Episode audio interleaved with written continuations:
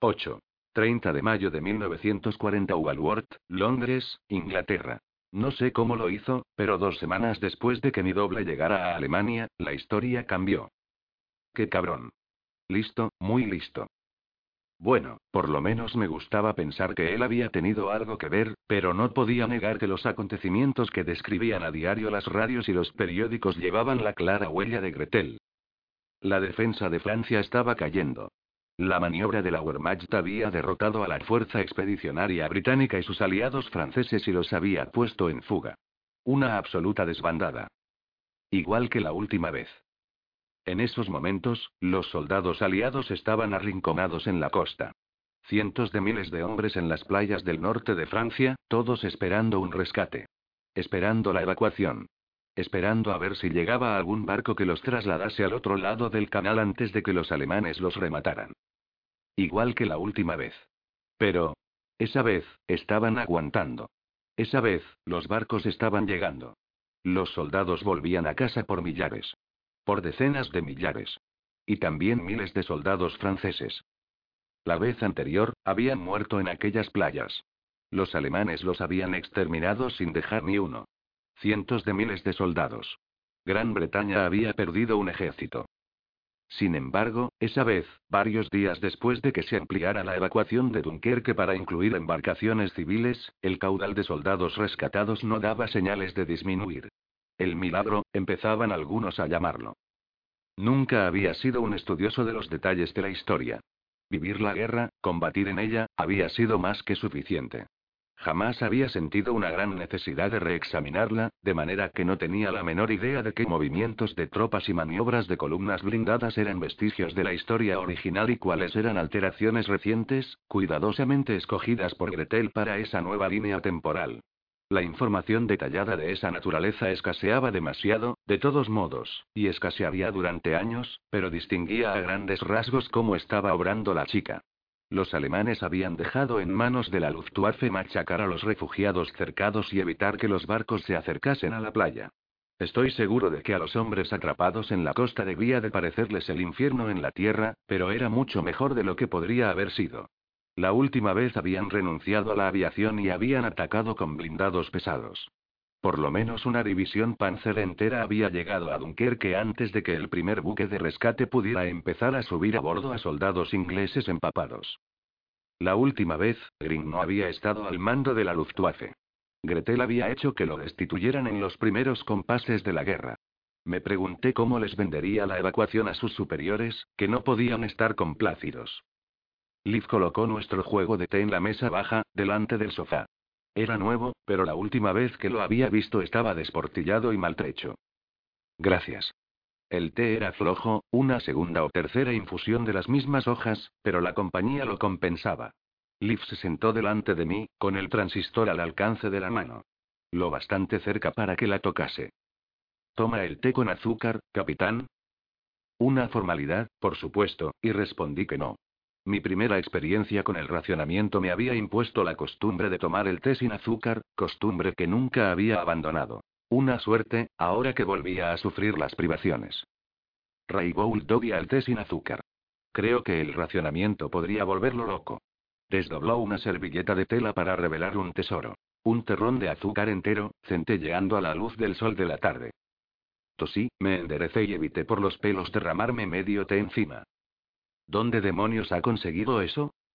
Liv tenía una sonrisa especial que podía hacerte sentir que acababas de compartir algo profundamente íntimo e importante con ella. Algo divertido, osado, frívolo y trascendental al mismo tiempo.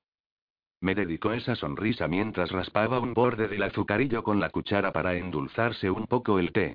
Raybowl cree que conoce todos mis escondrijos. Los conocía. Hubiese jurado que sí.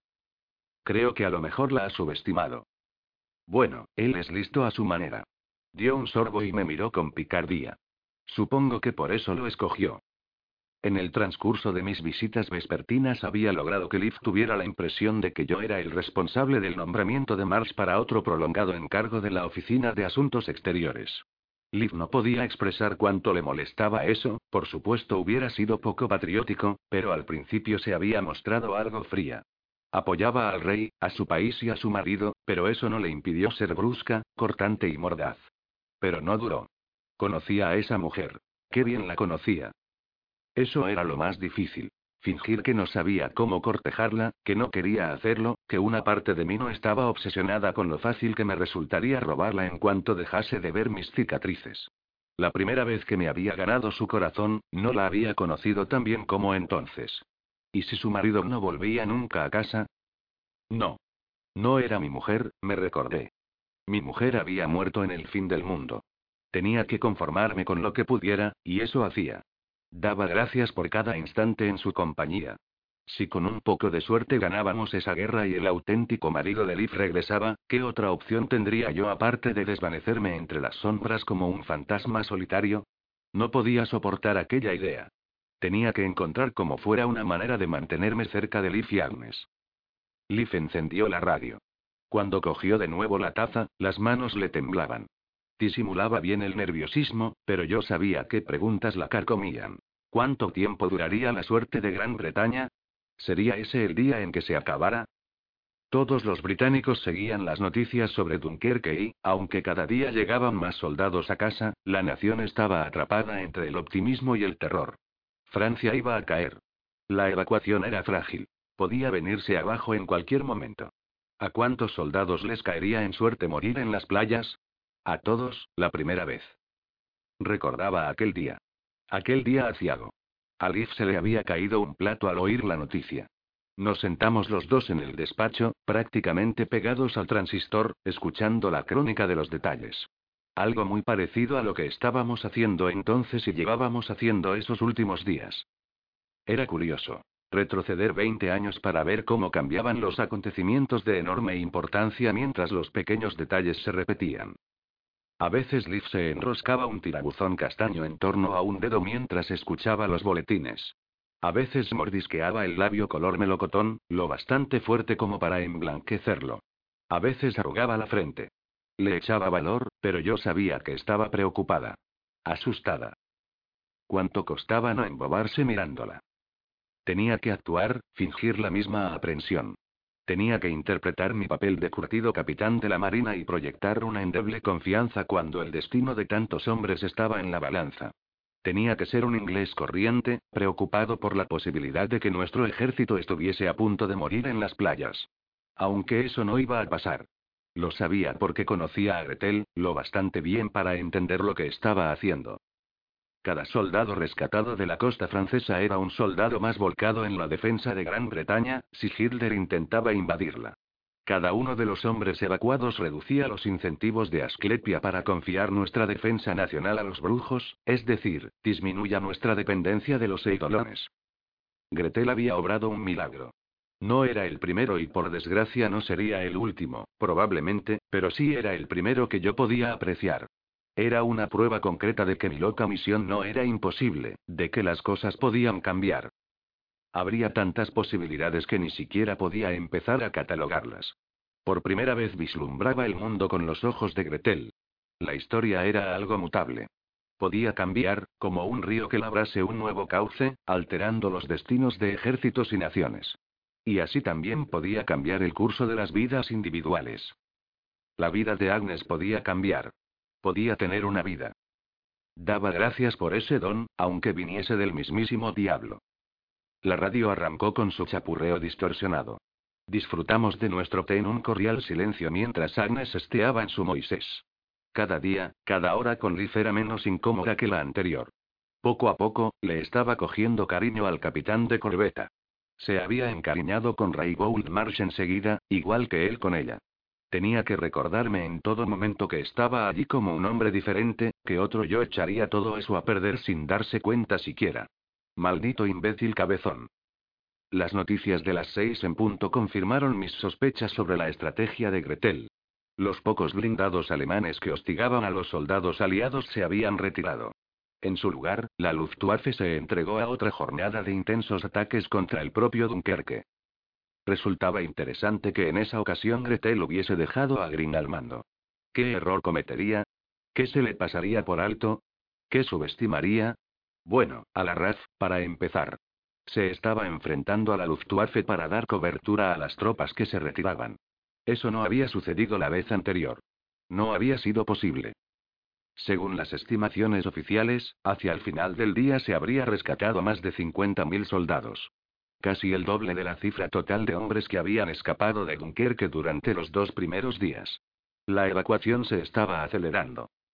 Liv se acabó el té, apagó la radio con una mano temblorosa y dejó escapar un largo y contenido suspiro. Cruzó la mirada conmigo por un momento.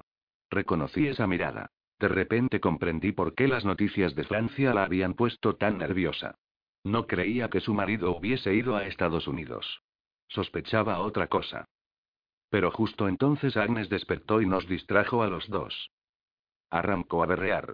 Un bracito asomó desde debajo de su manta de elefantes y se sacudió con la electricidad propia de los músculos de los bebés. Me concentré en mi té e intenté no hacer caso del carámbano que me atravesaba el corazón. Lee falzó a nuestra hija. No, su hija. Chist, chist, pequeñita. Abrazó a Agnes y la meció. ¿Tienes hambre? Se zarandeó y tarareó mientras Agnes lloraba. No, hambre no. Tengo que cambiarte. Más tarareo, y un orisqueo. No, no es eso. Echas de menos a tu padre, ¿verdad? Agnes se calló, calmada por la voz de su madre. Yo también, pequeñita susurró Liv. Yo también. Era una agonía ver a esa familia sin formar parte de ella. El anhelo me quemaba con más fuerza que el fuego que me había desfigurado. No podía soportarlo. Me armé de valor. ¿Un, puedo? Lee alzó las cejas. No tenía al capitán por niñero, y no me conocía bien. O, mejor dicho, no era consciente de que me conocía muy bien. Pero me miró a la cara y, fuera lo que fuese lo que vio, la hizo cambiar de opinión. Me haría un favor. Tengo que poner en marcha la cena o acabaré comiendo a medianoche. Hizo ademán de enseñarme a sostener un bebé, pero yo sabía qué hacer. Qué rápido me volvió todo. Liv dejó a Agnes en mis brazos. Mi bebé era más liviana que un copo de nieve y tenía el mismo olor a limpio.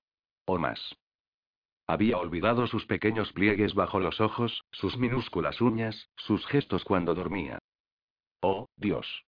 Mi hijita. No la besé, y Dios sabe que tenía ganas, pero habría supuesto el fin de la cortesía de Liv si me hubiera sorprendido. Además, creo que mi barba hubiese resultado demasiado dura, demasiado áspera, para la suave y delicada piel de recién nacida de Agnes. No podían haber pasado más de unos segundos cuando Liv regresó. Me sorprendió. No alcé la vista. No quería que viese mis mejillas mojadas. Se le dan muy bien. ¿Tiene hijos, capitán? No respondí con demasiada prisa, sacudiendo la cabeza. Pero algo se quebró en mi voz ya de por sí destrozada, y Liv lo notó. Ya no confesé. Lo siento mucho, dijo ella. Sabía que pasar tiempo con Liv y Agnes era peligroso, pero me decía que era lo mejor que podía hacer. La Reichsverde estaba fuera de mi alcance en ese momento, porque había delegado en manos más capaces. En cuanto a los brujos, en fin, Asclepia todavía no los tenía en nómina, ni los tendría hasta que Will regresara. Después de su gira por el país, localizando a todos y cada uno de los brujos de Gran Bretaña, sabría al instante que yo era un impostor. Aunque había perdido la oportunidad de convencerlo de que era uno de ellos, seguía confiado en mi capacidad para convertirlo en mi agente doble personal dentro de la quelarre de Asclepia. Sin embargo, quedaba pendiente el asunto de Gretel. Había matado a Agnes la primera vez, pero ¿y en esa segunda ocasión? ¿Cuáles eran sus intenciones para con mi hija? ¿Y mi mujer? Algo frío se agitaba tras los ojos de Gretel cuando hablaba de Liv. Me alegraba de que hubiese cambiado el curso de los acontecimientos en Dunkerque, pero eso no me tentaba a confiar en la muy zorra. Había demasiada mala sangre. Y así, me decía a mí mismo que estaba actuando con inteligencia. Fueran cuales fuesen sus intenciones para con Liv y sabía que Gretel no dejaría que a mí me pasara nada. Al fin y al cabo, era su salvador. Eso significaba que Liv y Agnes estaban a salvo mientras siguieran conmigo. Me aseguraría de que no abandonasen Londres si llegaban las bombas. Quedarían bajo mi paraguas. Mientras compartiéramos ciudad, podría protegerlas de Gretel. Solo hasta que vuelva su marido me recordaba constantemente. Este oasis de domesticidad es una ilusión, no podía durar. Él volvería, y entonces Liv sería suya para siempre jamás. Pero si no volvía, no. Me negaba a reconocer los pensamientos malignos que ardían soterrados como ascuas en el hogar de mi alma. ¿Qué me había hecho Gretel? Todo acabaría bien. Si podía mantener a raya mi creciente impulso de confesárselo todo a Liv. Si podía contener el ansia de revelar mi identidad. Si podía superar los celos que sentía hacia su marido. Dejé a Agnes de nuevo en brazos de Liv, a quien se le había alargado la cara de piedad y compasión. Vaciló antes de preguntarme. ¿No se queda a cenar? Si podía resistir la tentación de volver a casa. 6 de junio de 1940 Reichswerde Furdie Reuterung. Germanischen Potentials. Además de los grandes objetivos de la misión de Marsh destruir la granja, destruir los archivos, Lideye Stewart había incluido un requisito especialmente extraño. Marsh no sabía para qué quería el capitán una muestra de sangre de una de las gemelas, pero el viejo cascarrabias había insistido. Marsh sabía que la petición debía de tener algo que ver con los eidolones, pues recordaba que Will se había cortado para atraer su atención y que, para enseñarles a Gretel, había empleado una muestra de sangre de la chica. Sin embargo, en ese momento, Marsh había estado más preocupado por la mecánica de la orden que por la retorcida lógica que la motivaba. El problema, según le había explicado el capitán, era que las gemelas estaban apostadas sobre el terreno, y no sabía dónde. Marsh se había preparado para olvidarlo, porque ya le bastaba con no tener ni idea de cómo sabotear la documentación sobre la Reichswerde almacenada en Berlín. Era incapaz de organizar eso y la destrucción de la granja, y por si fuera poco dejar un hueco para el estrambótico añadido de Lideye Stewart. No cuando los objetivos podían encontrarse en cualquier parte del mundo. Sin embargo, Gretel se había encargado del asunto. Y así, la más extraña de las exigencias del capitán se había convertido en la más fácil de cumplir. No era una tarea sencilla, pero sí directa. Observó a la gemela tanto como le fue posible. Intentó tomar nota de la frecuencia de sus visitas al baño, aunque era difícil vigilarla tan de cerca. Sin embargo, no hacía falta prestar mucha atención para ver cuánto tiempo pasaba Pabst solas con ella. En teoría las sesiones de interrogatorio se empleaban para recoger información de su hermana, pero más de una vez Marsh oyó el leve y rítmico chirrido de unas patas de mesa de madera deslizándose sobre las baldosas, o el tintineo de una hebilla. Seguidos, por supuesto, por un olor a sexo y el destello de las lágrimas en unos ojos dispares. Marsh llevaba tres semanas en la granja. Ese día le tocaba mantener ocupado a Cambler, mientras un trío de técnicos preparaba la prueba matutina. Buller araganeaba a la sombra detrás de la cámara frigorífica, esperando a que empezase el test. No pasaba con Camler más tiempo del necesario. El cielo era un mosaico móvil de nubes y claros. Un sol caliente acompañaba a una brisa lo bastante fresca para que no se estuviese bien a la sombra. Agitaba las hojas de los robles del bosque y hacía ondear las banderas con la esvástica que remataban la granja. A Marge no le importaba el fresco. El viento se llevaba el olor a leche agria de Cambler. Desde el oeste, un frente de nubes más bajas y oscuras realizaba un avance estratégico hacia la granja. Llovería a la hora de comer. Los soldados ordinarios vertían arena fina y dorada desde un camión de carga a un foso situado en una esquina lejana del campo de entrenamiento. Reinhard los supervisaba. El viento formaba láminas y cintas con la arena que caía, y la transportaba hasta la otra punta del terreno, donde se le metía a Marsh en los ojos. Camler no parecía notarlo, pero le tiró del brazo para volverlo de espaldas al viento. ¡Hala! Así estarás mejor, dijo. MMMMMMM. Mu balbució Camler. Eso era nuevo. Normalmente decía Bu, que era lo más que podía acercarse a pronunciar Buller. Marsh se sentía agradecido por no tener que usar la correa, porque a Camler solo le ponían el collar cuando llevaba una batería, y en esos casos no dejaban que el inglés se le acercara. Buller, por su parte, abusaba del collar de castigo. Marsh iba repitiendo una retaíla de palabras de ánimo y amabilidad. No tenía motivos para esperar que Candler entendiese ninguna, pero así familiarizaba al imbécil con su voz y sus gestos. Conseguía, por lo menos en un plano superficial, cierta sensación de comodidad y familiaridad, y así mantenía tranquilo al grandullón. Desde su posición privilegiada junto a Cambler, observó cómo Pabst acompañaba a la gemela del comedor a la granja y una vez allí, sin duda, a la sala de interrogatorios. Se preguntó dónde estaría apostada su hermana y si el lugar tendría la importancia estratégica suficiente para justificar la constante necesidad que tenía el Furer de preguntar a la chica. Puto cerdo pensó. No me dará ninguna pena liquidarte cuando llegue el momento. A tu víctima, sin embargo, tampoco le gustaba pensar en lo que tendría que hacerle a Camler cuando llegase la hora. Como siempre, Bono Starblo supervisaba todo desde su estudio mientras los técnicos preparaban cámaras y demás equipo para la prueba de Camler. Con esfuerzo y la ayuda de plataformas rodantes y gatos, repartieron por todo el campo media docena de cajas revestidas de metal oxidado. Y debían de ser pesadas, a juzgar por la sacudida que daba el suelo cada vez que bajaban una rodando de su platier. Por lo visto pensaban forzar los límites de Camler obligándole a concentrarse en múltiples objetos. Buena suerte, pensó Marsh. Entretanto, Camler se hurgó en la nariz y se pasó una mano por el cráneo rapado. Los técnicos efectuaron los últimos ajustes en las cámaras. Pabst salió de la granja y cerró con un portazo tan fuerte que Camler se sobresaltó. El coronel cruzó el campo hecho una furia en dirección al arenero. Marsh pensó. Jo, jo. ¿Se ha cansado de ti, eh? Sin embargo, no vio arañazos en la cara del coronel, ni nada que sugiriese que la gemela se le había resistido. No se atrevería. Pabst había cambiado de idea, y no parecía contento al respecto, aunque apenas diez minutos antes parecía tan ansioso como siempre por aprovecharse de la chica. ¿Qué podía apagar de ese modo el ardor de un hombre? Había ocasiones, unos pocos días concretos de cada mes, en los que él y Liv no, las punzadas de remordimientos, miedo y soledad le asaetearon el pecho y le cortaron la respiración. Oh, Liv. Dejó a un lado el dolor que reconcomía su cabeza y su corazón. Se concentró. Esa era su oportunidad de cumplir uno de los objetivos del Ideye Stewart. Observó a los técnicos con el rabillo de un ojo irritado por la arena y el viento. Uno de los hombres realizó unas últimas comprobaciones del juego de cámaras. Después hizo una seña a los demás con la cabeza y llamó a Buller. El Autsturmfuhrer se puso en pie con la ayuda de las manos y se echó la correa de Kambler sobre un hombro. Sus pasos dejaron rastros en la arena cubierta de rocío mientras se acercaba. Marsh fingió que inspeccionaba a Camler. Maldita sea, dijo, lo bastante alto para que Buller lo oyera antes de estar demasiado cerca. ¿Qué?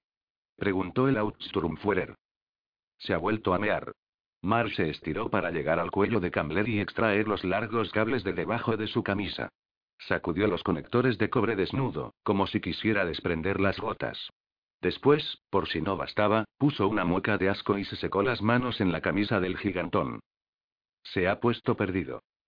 Por eso señaló Bullet, tienes que llevarlo al baño antes de que empecemos una prueba. Ahora tendremos que esperar. Sacudió la cabeza. Eres peor que Camler.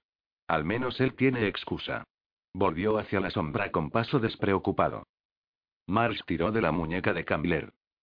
Lo siento, susurró. Vamos adentro un momento. Había dos baños en la granja. El estudio de Von tenía el suyo propio, en suite. Sus niños compartían un solo cuarto en la planta baja. El personal de apoyo utilizaba las instalaciones exteriores. Alguna renovación pasada de la granja había incluido una mejora de las conducciones, pero solo a medias. Había varios lavamanos, pero seguía existiendo un solo retrete, muy necesitado de limpieza, sin duda asignarían esa tarea a Marsh en cuanto a alguien se le ocurriera. Varias personas podían afeitarse o lavarse los dientes a la vez, pero no ofrecía intimidad a nadie que necesitara usar el baño con otros fines. Como los habían criado sin tales expectativas, tampoco conocían otra cosa. Para hacer justicia a Camler, había que reconocer que sabía lo que el baño significaba. Se desabrochó y, con los pantalones por los tobillos, fue arrastrando los pies hacia el retrete. Marsh se arrodilló en las duras baldosas junto al cubo de basura.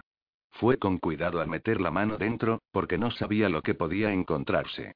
La punta de un lápiz, un tubo vacío de pasta de dientes, el rastro frío y mojado de alguien que se había soñado con una servilleta y algo duro. Una astilla del mango de una navaja de afeitar barata. Y, hundido casi al fondo, un paño ensangrentado. Marsh lo sacó. La tela aún estaba pegajosa por la sangre coagulada. La olisqueó. Menstrual. Podría haber sido de Gretel o Ike, pero dado el repentino cambio de comportamiento que había presenciado en Pabst, la puerta se abrió. Reinhard entró sin contemplaciones. Se quedó paralizado, asimilando la escena. Camler plantado ante el váter con los pantalones bajados, farfullando para sí. Marsh agachado sobre el cubo de basura, contemplando un paño manchado de sangre. Marsh también se quedó helado. Es imposible que entienda lo que estoy haciendo, pensó. Da igual lo que concluya, no será verdad. Buscó a la desesperada una explicación rápida y plausible, pero Reynard la obvió con una desagradable carcajada. Lo sabía. Serás pervertido. Señaló a Marsh. Sabía que tenías algo raro desde el momento en que Gretel te trajo a casa. Cualquiera dispuesto a ser su mascota tiene que ser un tarado. Reynard fue hasta el retrete y apartó a Camler de un empujón. Mientras se desabrochaba el cinturón, preguntó. ¿Eso es el flujo de Gretel? No, no, no me lo digas. No quiero saberlo. Vació su vejiga. Por encima del sonido del chorro de agua sobre la porcelana, añadió. Vosotros dos sois más asquerosos incluso de lo que me imaginaba. Marsh se guardó el paño mojado en el bolsillo mientras Reynard, de espaldas a él, se sacudía, se abrochaba el cinturón y tiraba de la cadena. Marsh vistió a Camler mientras Reynard se lavaba las manos. Inglés, me has alegrado la mañana, dijo la salamandra, que partió, todavía riéndose solo. Marsh acompañó a Camler afuera otra vez, con una muestra de sangre de la gemela de buen recaudo en su bolsillo. 8 de junio de 1940 Cuartel General de Asclepia, Londres, Inglaterra. Will se encogió de hombros con alivio cuando apareció el almirantazgo en el parabrisas. Viajaba en el primero de la caravana de tres coches que Stephenson había enviado. Y, en cuanto hiciera las debidas presentaciones y explicaciones, los ocupantes de esos vehículos pasarían a ser responsabilidad del viejo. No veía la hora. Will se sentía absurdo haciendo de mamá ganso para los hombres a los que había reclutado. No le importaba hacer un poco el ridículo por el bien del esfuerzo bélico, pero no era la preocupación por su dignidad lo que le reconcomía. No era el deseo de ser un anfitrión y embajador correcto para sus huéspedes lo que hacía que unos tentáculos gélidos de duda se le pegaran como la niebla de invierno. Había partido con el sueño grandioso de reunir un ejército, de regresar triunfante a Londres con los salvadores de la patria pegados a sus talones.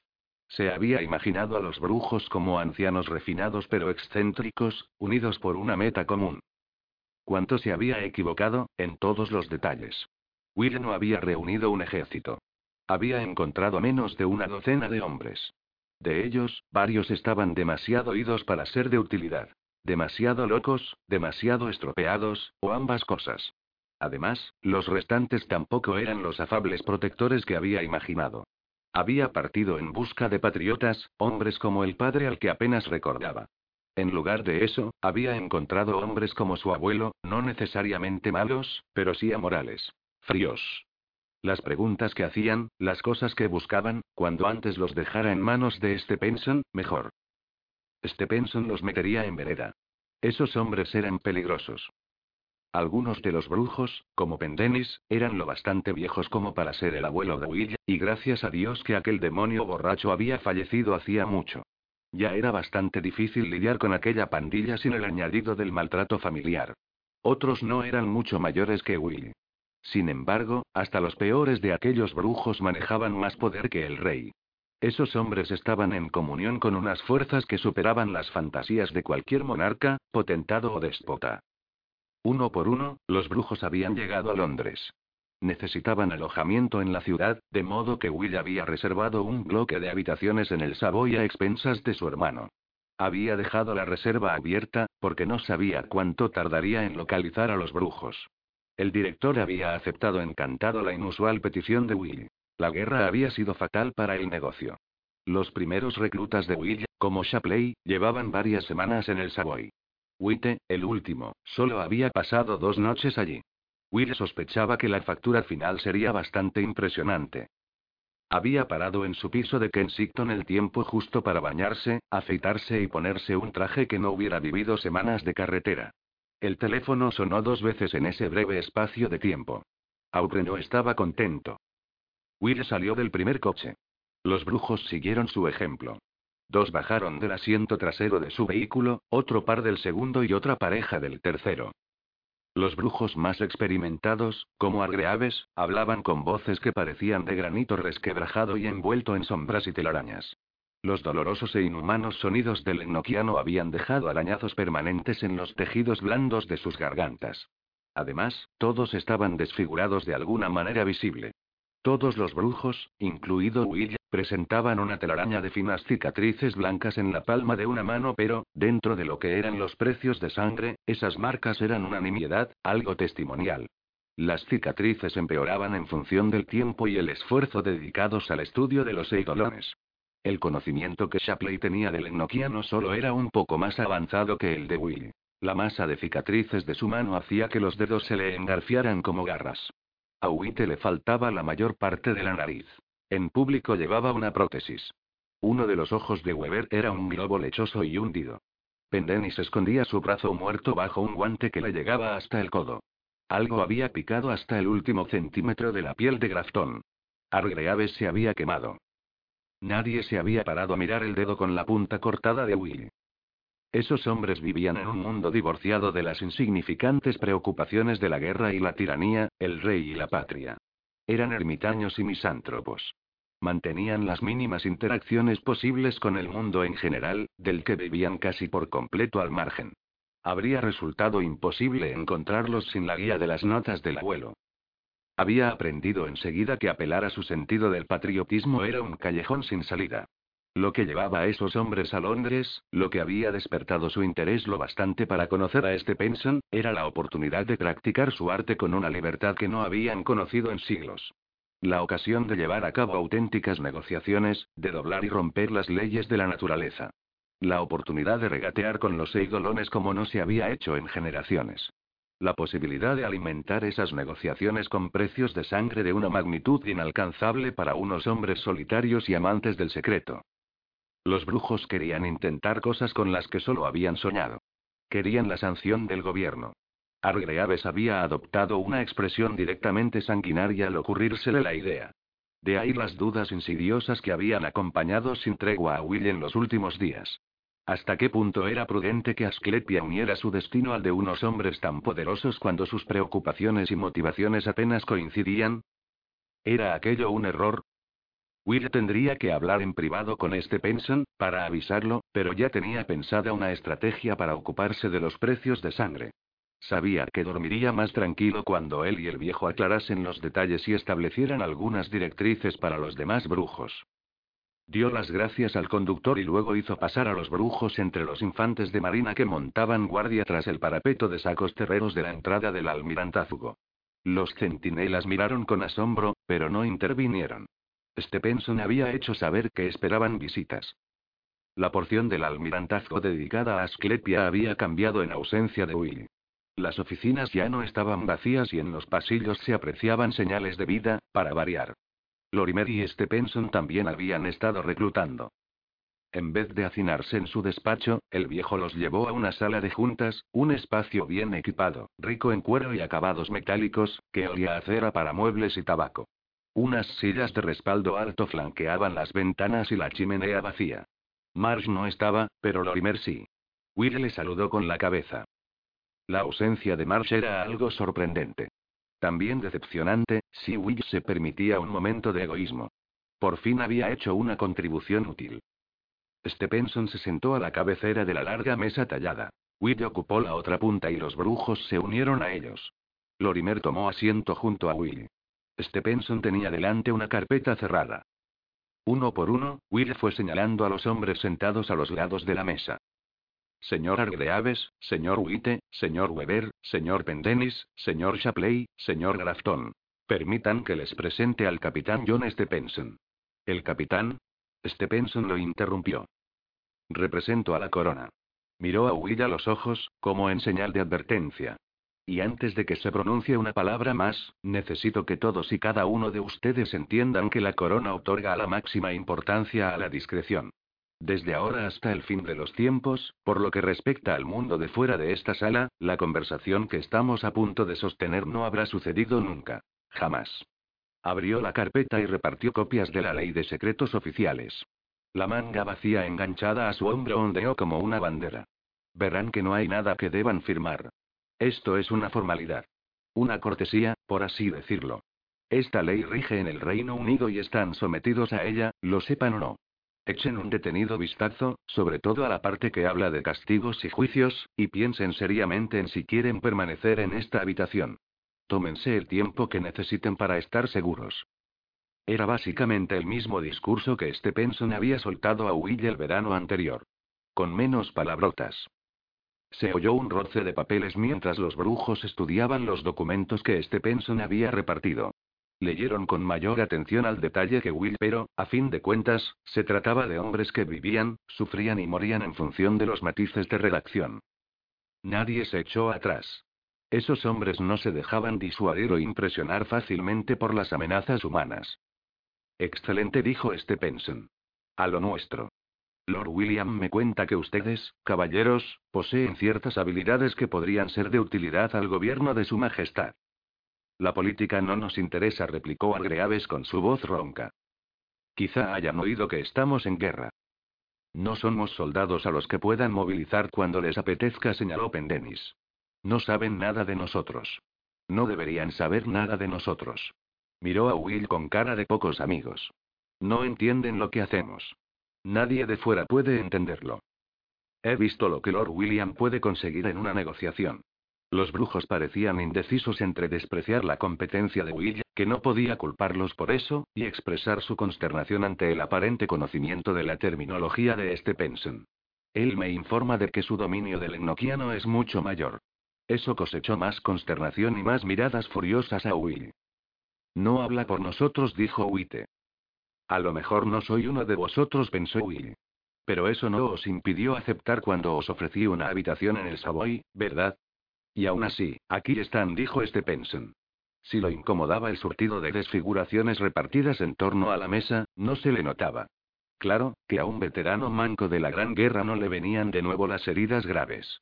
Algo los atrajo para que dejasen sus escondrijos. Un acuerdo explicó Agreaves. Nuestra ayuda a cambio de libertad para la práctica de nuestro arte. Eso es lo que nos ofrecieron. Son los hombres más amantes del secreto del país, dijo Stephenson.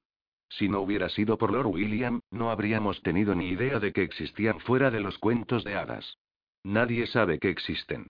Ya tienen libertad para hacer lo que deseen. Pasado cierto punto, la práctica de nuestro arte padece limitaciones. Nos faltan recursos.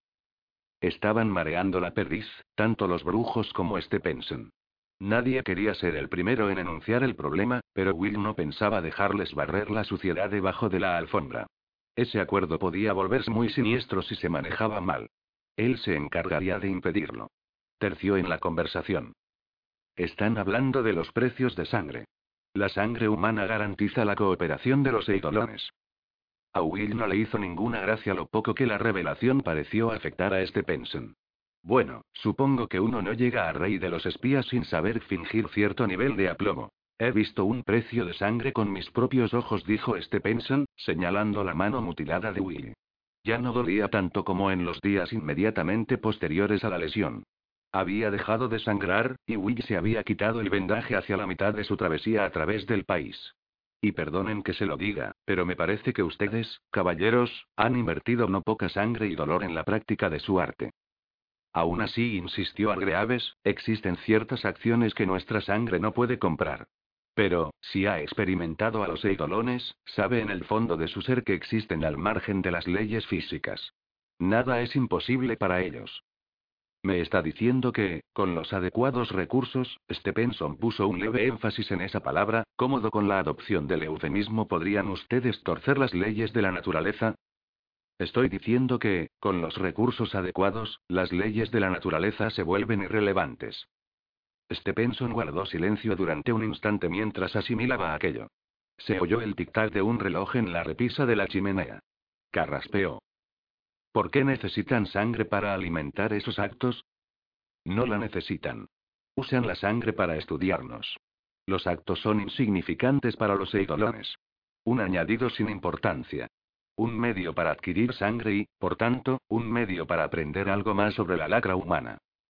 Si a este Penson le inspiraba curiosidad a qué se refería Pendennis con eso, no lo demostró con una pregunta. Devolvió la conversación a su tema original. Sin duda la metafísica es muy interesante. ¿De cuánta sangre estamos hablando? Depende de la... Stephenson golpeó la mesa con los nudillos. Lo siento. Parecen confundirme con alguien que se conforma con hablar de generalidades. O sea que permítanme expresarlo de otro modo. Ustedes son negociadores, pero son buenos. ¿Debe morir gente? Por fin, el hueco que Will esperaba. Se inmiscuyó en la conversación. Desde luego que no dijo. A decir verdad, he ideado. Pero Pendennis habló más alto que él. No necesariamente. No necesariamente. ¿Estaba loco? La única respuesta aceptable era un enfático no. Pero entonces sucedió algo inquietante. Stephenson no se plantó. Will se estremeció. ¿Cómo era eso que decían sobre cuando alguien pisaba tu tumba? En ese caso, dijo Stephenson, me gustaría contratar sus servicios. Bienvenidos a Asclepia, caballeros. Y ahora, permitan que les ponga en antecedentes. La historia empieza a principios del año pasado, cuando uno de nuestros agentes obtuvo una extraordinaria película en España. Su contacto era un hombre que afirmaba haber trabajado en una unidad ultrasecreta de las Schustaffel probando tecnologías exóticas. La película resultó dañada en la operación. Enrolé a Lorimer, aquí presente, para que la reconstruyera. Lorimer saludó con la cabeza a los recién llegados. Lo que vimos no deja ninguna duda de que los alemanes han logrado algo extraordinario. Antinatural. Will dijo, casi para sus adentros. Eso tendrá sentido cuando hayan visto la película. Stephenson le lanzó una mirada que habría rayado el cristal, pero continuó hablando. Entraré en detalles dentro de un momento, pero creemos que el avance es obra de un hombre llamado Karl Heinrich von Westarp. Un doctor en medicina. Lorimer dio un golpecito en el brazo a Will, que se le acercó. El escocés susurró. Ha desaparecido. Will giró la silla para mirarlo a la cara. ¿Qué? ¿Cómo lo oyes? La película voló, junto con todo lo demás que había en la cámara acorazada. Es probable que fuera cuando la chica escapó. Dios bendito. Will se disculpó de los presentes mientras Stephenson seguía con su resumen de la historia de Asclepia. Alguien había robado la cámara acorazada. Los alemanes habían vuelto a ganarles por la mano. Tenía que despejarse. Se sentó en un banco cercano a la escalera. Varias oficinas habían abierto sus ventanas para combatir el bochorno de principios de verano. Olía el lago del Parque Saint James. Le había parecido una gran idea, una causa noble, encontrar y reclutar a los brujos británicos para la guerra secreta de Asclepia, que además parecía necesitar más ayuda que nunca, pero los brujos habían resultado ser unos desgraciados sanguinarios, mientras que Stephenson había hecho gala de una absoluta despreocupación a propósito de los precios de sangre. Aunque eso quizá fuera la astucia natural del maestro espía en acción. Tal vez estaba siendo cauteloso, tanteando a los brujos antes de tomar ninguna decisión crucial. Sí pensó Will. Eso debe de ser. Sin duda el viejo pondría a los brujos a trabajar, y más temprano que tarde. Eso significaba que Asclepia necesitaría acceso a sangre humana. Mal hecho, eso podía conducir a una atrocidad, pero bien hecho no pesaría en la conciencia de nadie. Will había reflexionado durante las interminables horas transcurridas en automóviles y trenes. Cerró los ojos y apoyó la cabeza en la pared, repasando sus ideas. Al cabo de un rato, Stephenson salió de la sala de juntas. Pendennis y Argreaves estaban discutiendo. Sonaban como un par de peñascos de granito rodando la lera abajo. El viejo cogió del bolsillo un paquete de tabaco y lo sacudió para sacar un cigarrillo. Buen trabajo, Beauclerk. Caramba, era agradable oír eso. Gracias. Necesitamos a esos hombres. En ese caso, necesitaremos sangre. Llegaré a un arreglo con los bancos de sangre. Podría hacerse a través de la fundación de mi hermano. Con una buena dosis de prestidigitación, claro. Stephenson sacudió la cabeza. Si esto sale adelante, no pienso dejar nada escrito que llegue hasta nosotros. Casi como si fuera un detalle sin importancia, añadió. Los hospitales necesitarán sus reservas de sangre. Los alemanes tendrán Francia dominada dentro de nada. No tardarán mucho en trasladar cazas y bombarderos. Entonces empezarán a cruzar sobre el Canal de la Mancha. Frotó una cerilla contra un panel de madera. Con el cigarrillo colgando de su boca, dijo. Deja que me preocupe yo de la sangre. Tengo otro trabajo para ti. Si no vamos con cuidado, esos hombres tirarán de la cuerda todo lo que puedan para conseguir la manga ancha que ansían, señaló Will. Te he dicho que yo me ocuparé, repitió Stephenson. Eso no era nada tranquilizador. Will recordó un hecho histórico, no sabía de dónde, que le hizo darse cuenta de que se había equivocado. Sí que había vuelto con un ejército tras él. Y acababan de cruzar el Rubicón. Stephenson acercó la llama a su cigarrillo, lo encendió, sopló para apagar la cerilla y la tiró al suelo. El pitillo emitió un destello naranja como las caléndulas cuando el viejo le dio una profunda calada. El humo irritó los ojos de Will. Sabía a mala decisión. Marsh ha desaparecido. Eso interrumpió los pensamientos de Will, que cerró la boca con un chasquido de los dientes. ¿Cómo dice? Nadie lo ha visto desde la noche en que huyó la prisionera. Will sintió un vacío en el estómago. Cielo santo y probablemente había sido entonces cuando limpiaron la cámara acorazada. ¿No sospechará que Pete fue cómplice de aquello? Todavía no sospecho nada porque no dispongo de información fiable. Haz una visita a Olivia. Espere un momento. Marsh lleva semanas desaparecido pero ha esperado hasta ahora para investigarlo.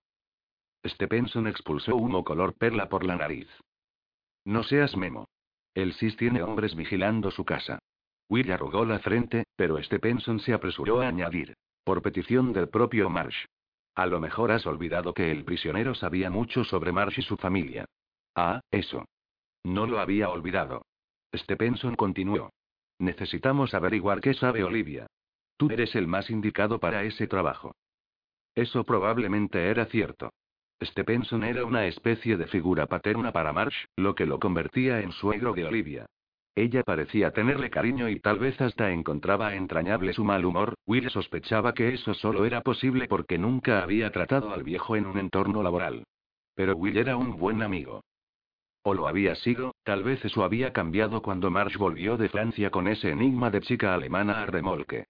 Su reacción al conocimiento imposible de su familia que ella había demostrado había consistido en aislar a Liv y Agnes de todo aquello que pudiera conectarlas con Asclepia. Así, le había prohibido visitarlas. Will aún no había conocido a la hija de Marsh. Haré lo que pueda, dijo. Bien. Encuentra a Marsh. 9 de junio de 1940 Kensington, Londres, Inglaterra. El pájaro carpintero del sueño de Will hablaba húngaro con fluidez, llevaba pantalones de montar y kepis y era muy, muy insistente. Toc, toc, toc. Estaba intentando entrar en su armario, el que estaba cerrado con llave, donde guardaba sus escarabajos. Toc, toc, toc. Saltaban astillas. Pronto el diamantino pico reduciría toda la carpintería a serrín. El pájaro llevaba una cartilla de racionamiento bajo un ala. Hizo una pausa en su implacable picoteo y miró a Will con un ojo pálido y legañoso, como si se apiadase de él. Dentro de poco un pájaro honesto no podrá encontrar sangre decente por mucho que se empeñe. Malditos alemanes, toc, toc, toc. Algo sobresaltó a Will y lo arrastró del sueño a la vigilia, donde los últimos ecos de un ruido sordo todavía se prolongaron en sus oídos. La conciencia poco a poco fue imponiéndose en su embotada cabeza. Tenía la boca abierta. Había roncado. Lo bastante para despertarse a sí mismo. Eso solo pasaba cuando estaba más cansado de lo que podía expresarse con palabras. Por ejemplo, después de semanas viajando de un lado a otro del Reino Unido. Entreabrió un ojo. Una luz pálida dibujaba el contorno de las persianas del dormitorio. Era por la mañana, entonces. Pero temprano. Y no había dormido en una cama decente desde su partida de Londres. Cerró el ojo, rodó hacia un lado y volvió a hundirse entre las cálidas sábanas de seda. Toc, toc, toc. Maldito pájaro carpintero. Will se tapó la cabeza con una almohada. Pájaro carpintero. Apartó la almohada y escuchó. Sonó otra vez, al cabo de un momento. Alguien picoteaba. O llamaban a la puerta. Pero era demasiado temprano para que fueran visitas. Toc, toc, toc.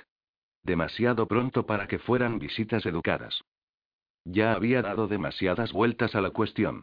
Su cerebro estaba despertando, aunque a su cuerpo aún le faltase un poco. No quedaba más remedio que ir a ver quién era. Salió de la cama, cogió su bata del respaldo de la silla donde la había dejado hacía tantas semanas y se dirigió a la escalera arrastrando los pies. Toc. Un momentito, por favor, gritó Willy. Esperaba, sin mucha fe, que fuese Marsh quien llamaba. Quizá todo había sido un malentendido.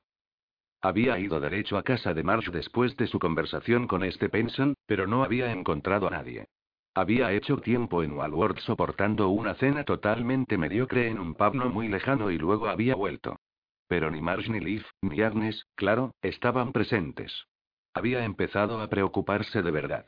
Ese punto había sido capaz de convencerse de que este Penson se equivocaba de alguna manera. En la calle había unos cuantos coches aparcados. Will se había preguntado si alguno de ellos pertenecía al equipo de vigilancia del Sisi, en caso de ser así, si valdría la pena intentar hablar con alguien.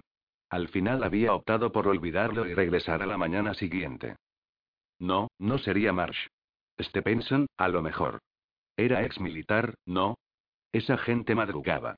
¿Alguien del almirantazgo? ¿Uno de los brujos? ¿Aubrey? Un Aubrey muy insistente y enfadado. Will suspiró.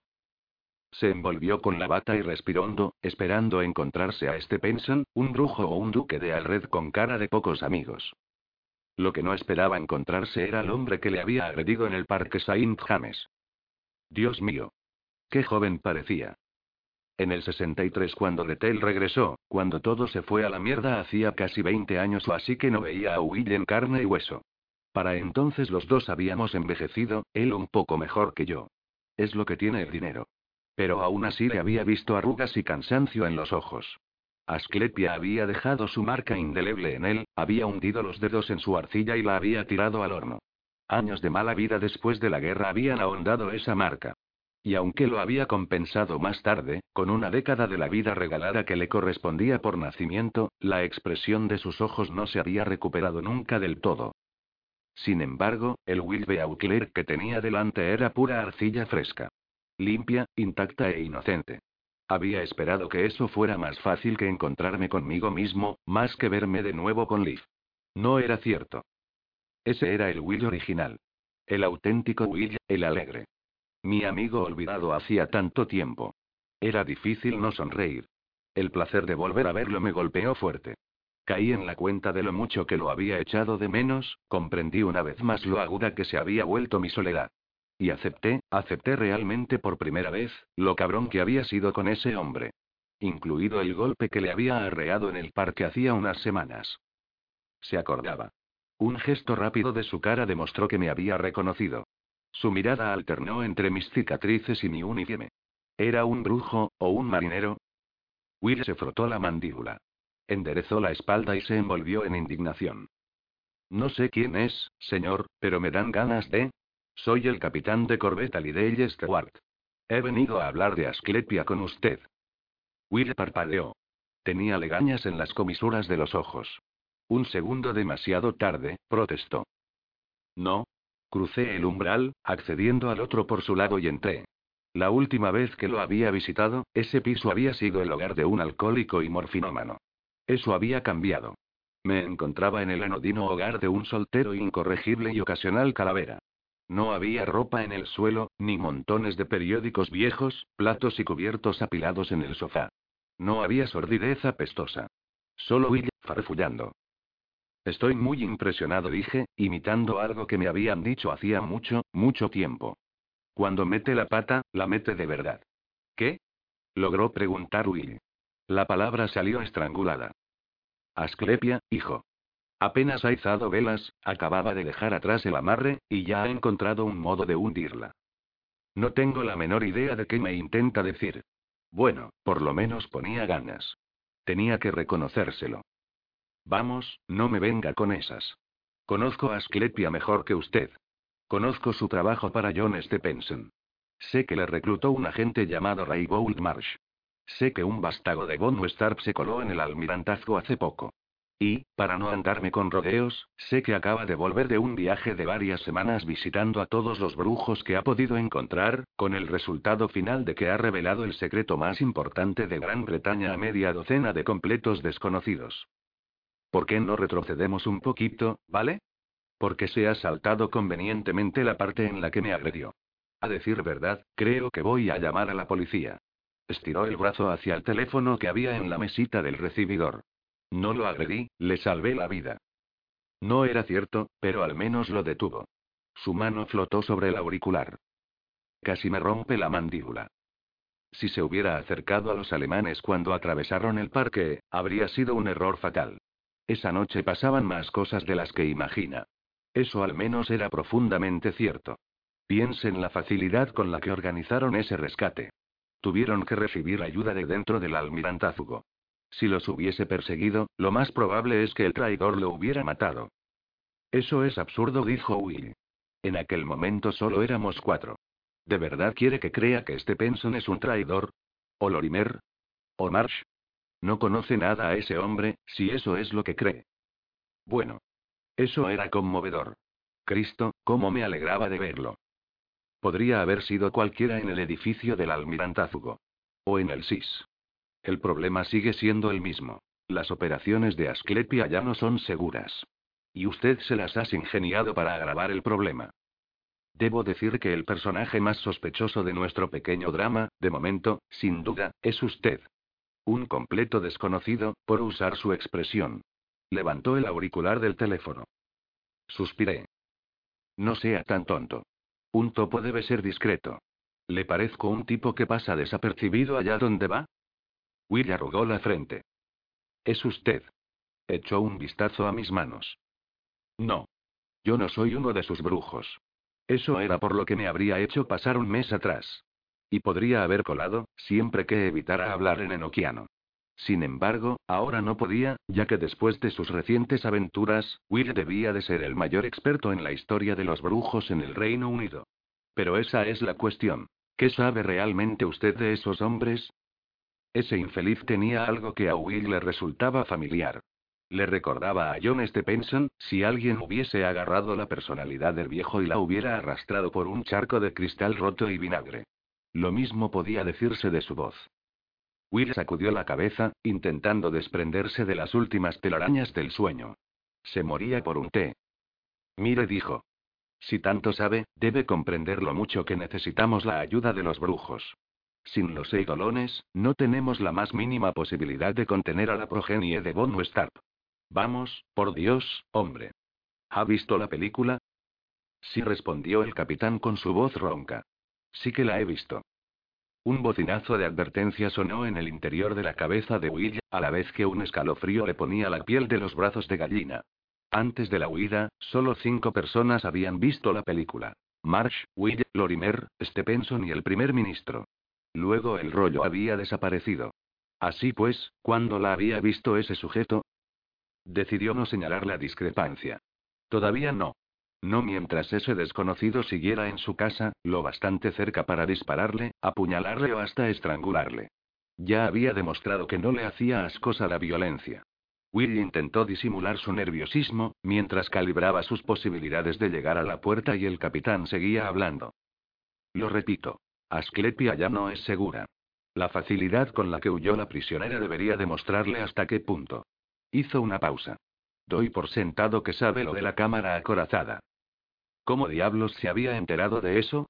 Claro que, si había sido él, lo debía de saber. ¿Cómo sé yo que no es usted el responsable de eso? Sin embargo, el capitán no le hizo caso. La Reichsverde nos ha estado burlando desde el principio. Desde que Marsh volvió de España con esa condenada película. Hablaba con el fervor de un fanático. Sus afirmaciones eran ligeramente absurdas. Y sabía una cantidad asombrosa de cosas. Le estaba haciendo dudar, lo veía. Will no se fiaba de mí bien que hacía, pero contaba con su atención. ¿Quiere decir que la creación de Asclepia forma parte, desde el principio, del plan maestro de Hitler? No del de Hitler, pero sí de un plan. Un plan muy concienzudo y peligroso. El plan de Gretel, pero pasé de puntillas por encima de eso. No quería enzarzarme en una larga charla sobre el oráculo nazi. Y por eso usted será mis ojos y mis oídos entre los brujos. Ajá, ya veo. ¿Y de qué tendría que estar pendiente, exactamente? De cualquier cosa inusual, fuera de lo normal. Will se rió. Lo conocía y sabía que no tenía mala intención, pero la gente de su condición tenía una manera de ser que convertía el más mínimo gesto en una declaración de clase. Y eso era lo que pasaba. Amable condescendencia. Diría que eso resume todo lo que hacen los brujos. Es su razón de ser. A ver, oui, rectifiqué, Lord William. Si Argreaves y los demás entablaran negociaciones de parte de Asclepia hoy mismo, ¿cómo puede estar seguro de que no colarían algo sin que se diese cuenta? ¿Alguna rareza de la gramática enoquiana o un fragmento de vocabulario que no figure en el lexicón de su abuelo? Había vuelto a sorprenderlo, pero no me contradijo. Cree que podría haber traidores entre ellos, dijo. Tenemos que contemplar esa posibilidad. ¿Cómo sabe que el traidor no soy yo? Mi doble me había hecho la misma pregunta. Le di la misma respuesta. No lo es. Ese Will, el de 1940, se había prestado a soportar padecimientos terribles por la patria y el rey. Y los había sufrido. No nos había vendido a los soviéticos hasta mucho más tarde. Sería un traidor si hiciera lo que me pide, dijo.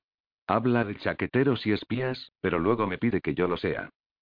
Resultaba fácil subestimar a Will, olvidar que no era un simple lechuguino. Era la mala conciencia de Asclepia. Traicionaría el proyecto, si creía que eso era lo correcto. Y yo sabía cómo convencerlo. Conocía la forma de las siniestras preocupaciones que poblaban su cabeza en esos precisos instantes. Dígame otra cosa. ¿Ya ha hablado con este Penson de los precios de sangre? Parpadeó y guardó silencio. Después, en voz baja y con cautela, preguntó. ¿Qué sabe usted de eso? Entonces supe que había mordido el anzuelo.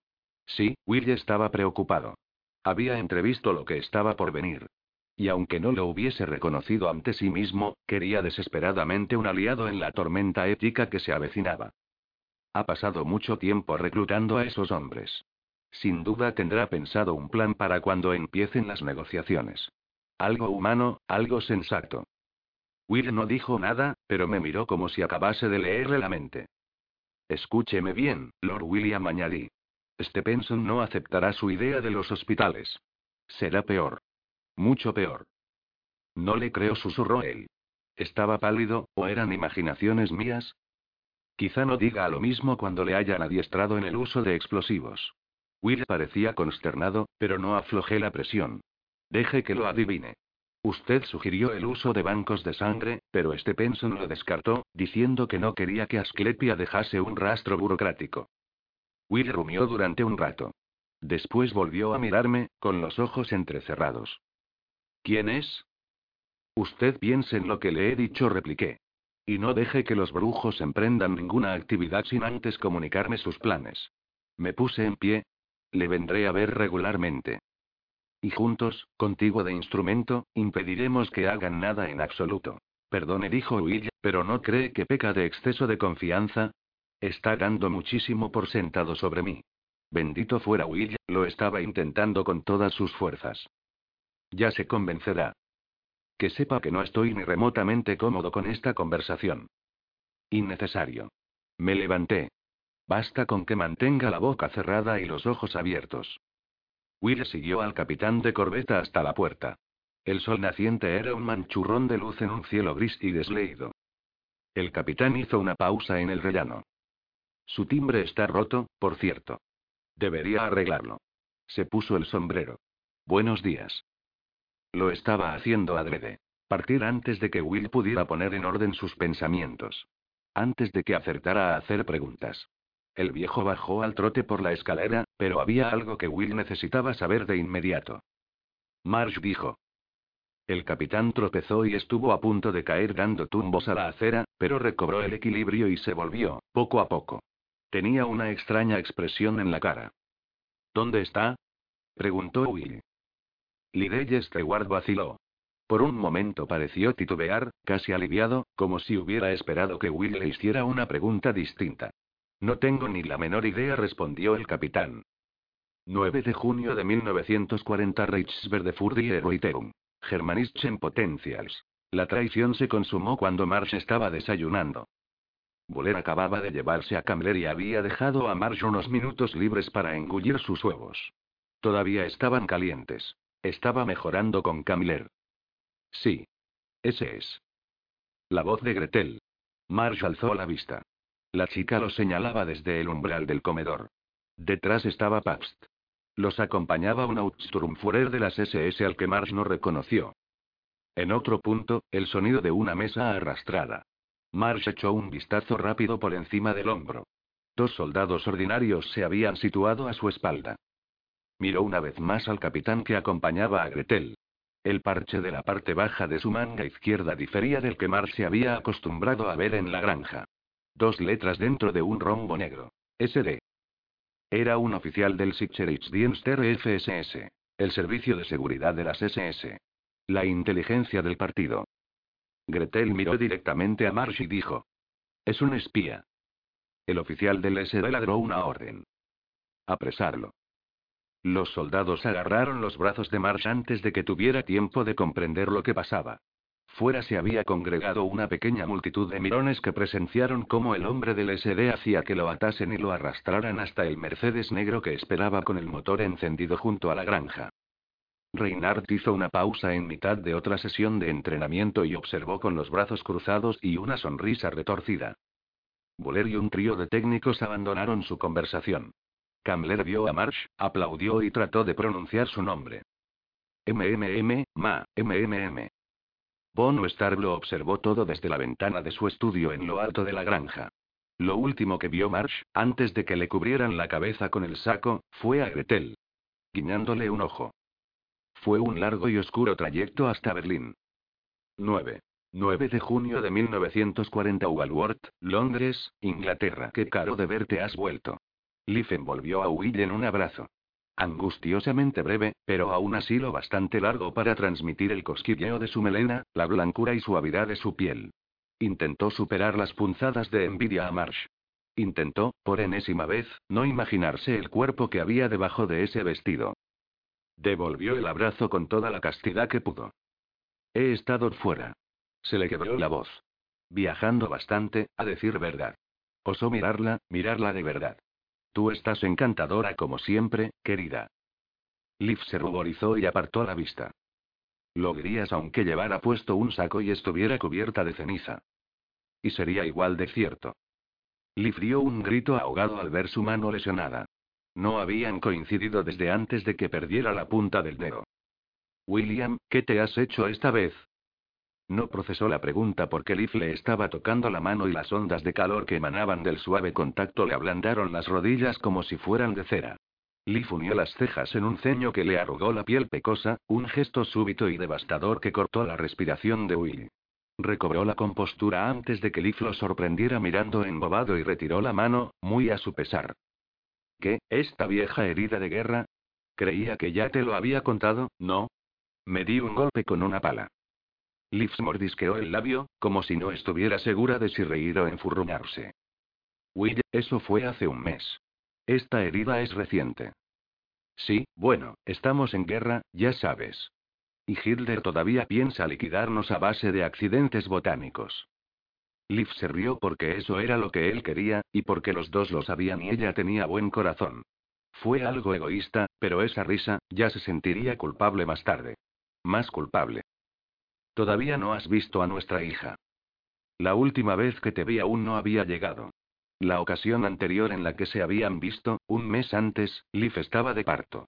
Will la había acompañado al hospital porque su marido el espía se encontraba en Francia a la sazón, aunque ella lo creía en Estados Unidos. Will le había hecho una maleta de prisa y corriendo. Nunca llegué a agradecerte aquello como es debido, dijo Liv. Fuiste mi paladín, Will. La siguió hasta el estudio, donde un fardo de mantas con forma de bebé descansaba en un Moisés. Liv se inclinó sobre la cesta. La mirada de Will se detuvo en su trasero por un momento antes de que lograra arrancarla de allí. Tiempo suficiente para revivir el recuerdo de hacerle la maleta a toda velocidad y provocar vergonzosas especulaciones sobre la prenda interior que llevaría en ese momento bajo el vestido. Carraspeó. Fue un placer. Liv meció a su hija. La niña bostezó y cambió de posición. En voz baja, Liv dijo. Esta es Agnes. Saluda a tu tío William, pequeña. Agnes era minúscula, frágil y absolutamente extraña. Will no se veía como padre. Tampoco se veía como marido, a decir verdad. Suponía que nadie que lo conociera se imaginaría semejante cosa, y por eso nunca había tenido una Liv. Probablemente nunca la tendría. Charlaron, compartiendo un té aguado, de asuntos importantes e intrascendentes, profundos y frívolos. Menos de una semana después de su conclusión, el milagro de Dunkerque seguía fresco en la imaginación y los labios de todo el mundo. Casi 340.000 soldados británicos y franceses habían logrado escapar de la playa. Habían dejado atrás la mayor parte de su equipo, pero eso podía reemplazarse. Las personas no. Cuando se presentó la oportunidad, Will preguntó, con todo el desenfado que pudo reunir. Y hablando de gente a la que no vemos desde hace una eternidad, ¿dónde está tu aguerrido esposo? Estas últimas semanas no se le ha visto el pelo. Liv ganó tiempo atendiendo a Agnes mientras el labio inferior le temblaba por el esfuerzo de contener algo. Respiró entrecortadamente antes de responderle. Cuando sus ojos castaños titilaron como charcos en una tormenta, Will supo que su sonrisa era frágil como caramelo hilado. Una lágrima la disolvería. Ese atisbo momentáneo de su pena lo atravesó de parte a parte. Otra vez en Estados Unidos. Créeme, no sé qué haría la Oficina de Asuntos Exteriores sin él. Will hizo más indagaciones, con todo el tacto y la sencillez que pudo. Liv confirmó que su marido había partido la noche del 13. La noche del espectacular rescate de la prisionera del sótano del almirantazgo. ¿Coincidencia o causa y efecto? En cualquier caso, resultaba desconcertante. Deseó ser capaz de leer mejor a Liv. ¿Le había mentido Marsh, o mentía ella por él? Bueno, dijo Will, por lo menos está a salvo al otro lado del Atlántico. Parece que Estados Unidos es la única parte del mundo que no anda metida en esta guerra. El conflicto, que prometía sobrepasar al anterior en alcance y sufrimiento, tocaba ya a Europa, África, Asia, Australia y Sudamérica. Aparte de la Antártida, supongo. Tenía que hacerla sonreír otra vez. Ahora que vuelvo a estar en Londres, sería un placer visitarte más a menudo. Imagino que debes de encontrarte sola sin Pip haciendo ruido en el jardín. La vacilación fue tan leve que Will creyó que tal vez la había imaginado. Sería genial. Gracias, Will. La cancela del jardín se había soltado, de modo que, cuando Will se despidió de Liv, ella le pidió que saliera por atrás y aprovechase para cerrarla. Will obedeció de buena gana, porque así tuvo la oportunidad de asomarse al cobertizo de Marsh con la esperanza de encontrar alguna pista sobre dónde, y por qué, había desaparecido. Sin embargo, si en efecto había algún indicio escondido en la distribución de herramientas y sacos de tierra abonada, se le escapaba. Desde luego no había nada tan revelador como una nota. La cancela emitió un chirrido que daba de entera cuando la cerró, lo bastante alto para espantar a los alemanes. De vuelta en el almirantazgo, Will informó a Stephenson. Como temía usted, Marsh partió la noche del 13, o a primera hora del 14. La noche de la huida. Según Leaf, lo mandaban otra vez a Estados Unidos. ¿Quién? Will se encogió de hombros. La Oficina de Asuntos Exteriores. La misma tapadera que usó cuando lo envió a Francia, ¿no? Podría estar en cualquier parte. Sí. El equipo de observación informó de una visita a su casa esa noche y de cierta actividad, dijo Stephenson. Me había convencido de que lo habían raptado los alemanes, Gretel y su rescatador. Aplastó un cigarrillo en el cenicero de mármol de su escritorio. Cayó ceniza sobre el cartapacio. Pero si tuvo tiempo de contarle a su mujer que se marchaba de nuevo, sí. Will sacudió la cabeza. Me niego a creer que nos haya vendido. Yo no sé qué pensar. Una confesión alarmante, viniendo del viejo. Él y Marsh tenían una relación muy estrecha. Will se levantó para irse, porque no quería inmiscuirse en la angustia del viejo. Buen trabajo, Beauclerk. Ve a cuidar de tus pollitos. Will vaciló y sopesó si debía contarle a Stephenson la visita del capitán de corbeta Lidell Stewart. ¿Algo más? Will recordó las palabras de Stephenson del día anterior. Deja que me preocupe yo de la sangre, y lo que había dicho el capitán de corbeta esa misma mañana. Será peor. Lidell Stewart quizá lo estuviera poniendo nervioso adrede, ¿y qué motivo tenía para confiar en él? Ninguno. Y aún así, lo que sabía ese hombre, y si tenía razón acerca de los precios de sangre, y si la duda que había corroído a Will todas aquellas noches apacibles mientras recorría el país era la verdad, Will decidió esperar. Por el momento, al menos. Para encubrir su vacilación, dijo. ¿Algún problema con los nuevos reclutas? El día es joven, dijo Stephenson. ¿Cuánto tiempo tardarán en estar listos para contribuir? Tenemos que cotejar nuestros lexicones y diarios individuales, para ponerlos de acuerdo. De otro modo correríamos bastante peligro. Las discrepancias podrían convertir las negociaciones en un desparrame. Pero no de los divertidos, diría yo. ¿Cuánto tiempo? Es un trabajo difícil. ¿Unas semanas? Quizá un mes. Maldición, exclamó Stephenson. Inclinó la cabeza y se frotó la frente. Es más tarde de lo que querría. Aunque a decir verdad. ¿Recuerda el día en que Pi volvió de Francia? Preguntó Will. Yo había quedado con usted. Stephenson alzó la vista, con los ojos iluminados por primera vez desde que Will había regresado a la ciudad. Sí. Decías que habías ideado una manera de encontrar a Marsh. Durante aquella primera ausencia, a Will le preocupaba que Marsh pudiera haber quedado atrapado en la invasión de Francia. Quería saber si su amigo se había descubierto en el lado equivocado del frente. Asintió. Sí. Podría no haber funcionado, si lo hubiéramos intentando entonces, pero ahora debería de resultar sencillo. Los eidolones han visto su sangre, no solo eso, sino que, al ver a Marsh, los eidolones le habían puesto nombre. A lo mejor Pendenis, Argreaves o alguno de los demás desentrañaba el misterio. Excelente. Póngalo en práctica lo antes posible. Si surge algún problema, acuda directamente a mí. Me aseguraré de que obtenga lo que necesita. Will se despidió del viejo. ¿Qué costaría, ese esfuerzo por encontrar a su amigo desaparecido? Se aseguraría del pago del precio, si eso significaba poner fin a la desdicha de Leaf. Sin embargo, ¿significaría eso el principio del descenso? Sobre eso le había advertido el capitán Lidey Stewart. Será peor. 17 de junio de 1940 Westminster, Londres, Inglaterra. Había matado por mi país. Oh, sí. Una vez había estrangulado a un hombre con un cordel y las manos desnudas. Aquella misma tarde disparé a otro en la sien. Pero era la guerra, y ellos el enemigo. Un magro consuelo cuando uno se veía sorprendido sin abrigo en una fría tormenta de otoño, o todas las veces que despertaba en mitad de la noche para descubrir que el lado del if de la cama estaba frío y vacío. Pero era cierto. Y nunca había matado a un compatriota, aunque supongo que el fantasma de Catermole podría discrepar. He sido muchas cosas, pero nunca un asesino. Sin embargo, en ese momento, viendo entrar y salir a la gente del Savoy, me pregunté si eso no cambiaría pronto. La edad y la ruina física habían hecho estragos en el hombre al que seguía. Caminaba arrastrando un pie de forma peculiar, como si un hueso de la pierna se hubiera soldado con su calera. Uno de sus brazos colgaba flácidamente. Lo había observado durante el tiempo suficiente para sospechar que la extremidad estaba muerta, o lisiada. Había logrado echarle un buen vistazo esa misma tarde mientras se relajaba en el salón de té del Savoy. Su mano buena, la que no estaba retorcida dentro de un guante de cuero, estaba surcada de finas cicatrices blancas. Un portero se quitó el sombrero y abrió una puerta para el brujo. Miré mi reloj, memoricé la hora y tiré otro puñado de migas a las palomas que tenía a los pies. Me pregunté cómo se había podido permitir una habitación en el Savoy. Parecía uno de los brujos más viejos. Quizás se organizaban de acuerdo con su veteranía. Eso concordaba con lo que recordaba de los tratos de Will con ellos, y los míos. En cualquier caso, para ser un huraño misántropo y no lo eran todos, esos hechiceros. Desde luego se diría que estaba disfrutando de su alojamiento.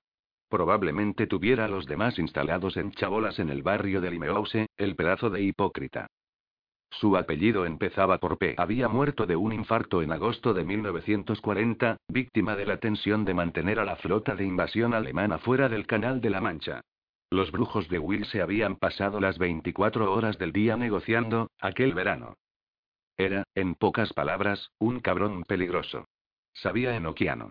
Podía hablar con los eidolones.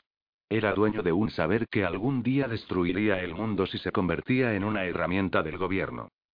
Yo no quería matar a compatriotas, ni siquiera a vejestorios retorcidos como esos, pero no tendría que asesinarlos de inmediato, si Will me suministraba la información que necesitaba para sabotear las negociaciones.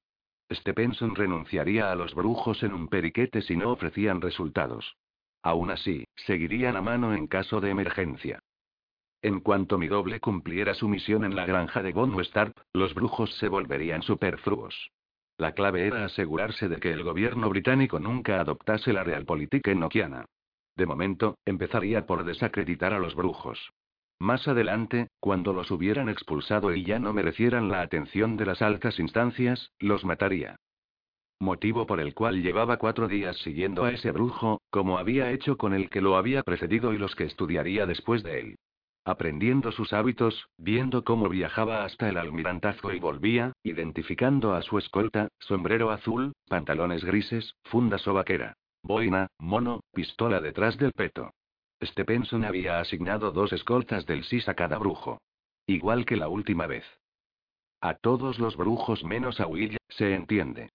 Él se había negado, diciendo que no estaría bien que se viera al hermano del duque por la ciudad con dos guardaespaldas donde quiera que fuese. Eso llamaría la atención y suscitaría preguntas. Tenía razón. Intenté no pensar en Will. ¿Qué puede hacer alguien que sabe, sin la menor sombra de duda, que su mejor amigo posee un conocimiento que un día podría destruir el mundo? ¿Y si sabe que determinadas personas podrían arrancárselo?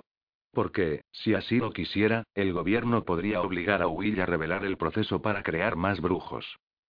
Destruir la credibilidad de los brujos era esencial, si no quería asesinar a mi amigo. 22 de julio de 1940 Kensington, Londres, Inglaterra. Tardé más de un mes en aprender todo lo que pude sobre los brujos desde fuera.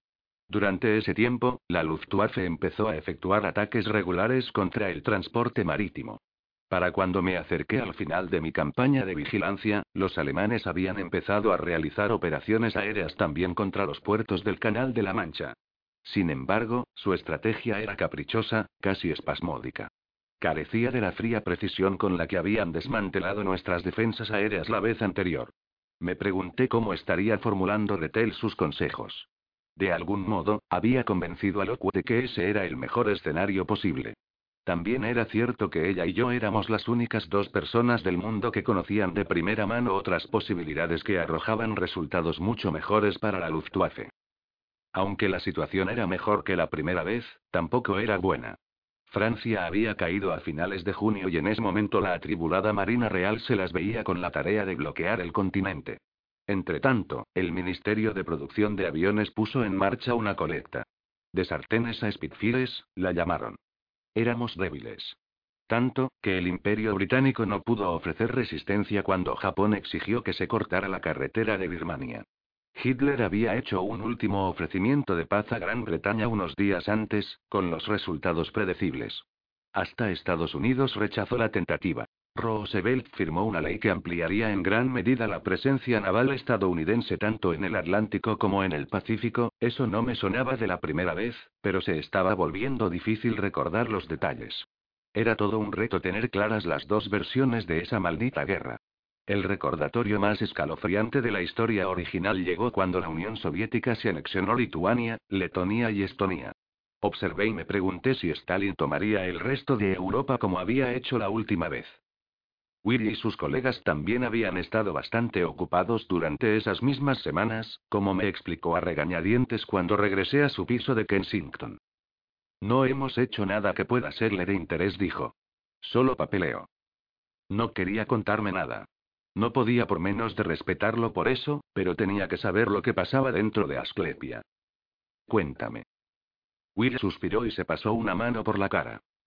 Antes de que podamos colaborar en las negociaciones, tenemos que estar seguros de que compartimos un marco común de referencia. Un texto canónico, por decirlo de alguna manera. Enunció esa explicación con voz monótona y aburrida, como si recitara de memoria. Deduje que la había repetido más de una vez, y creí ver en ello la sombra de la impaciencia de mi mentor. Cada brujo tiene su propio diario y su propio lexicón. Un registro personal e idiosincrásico del enoquiano.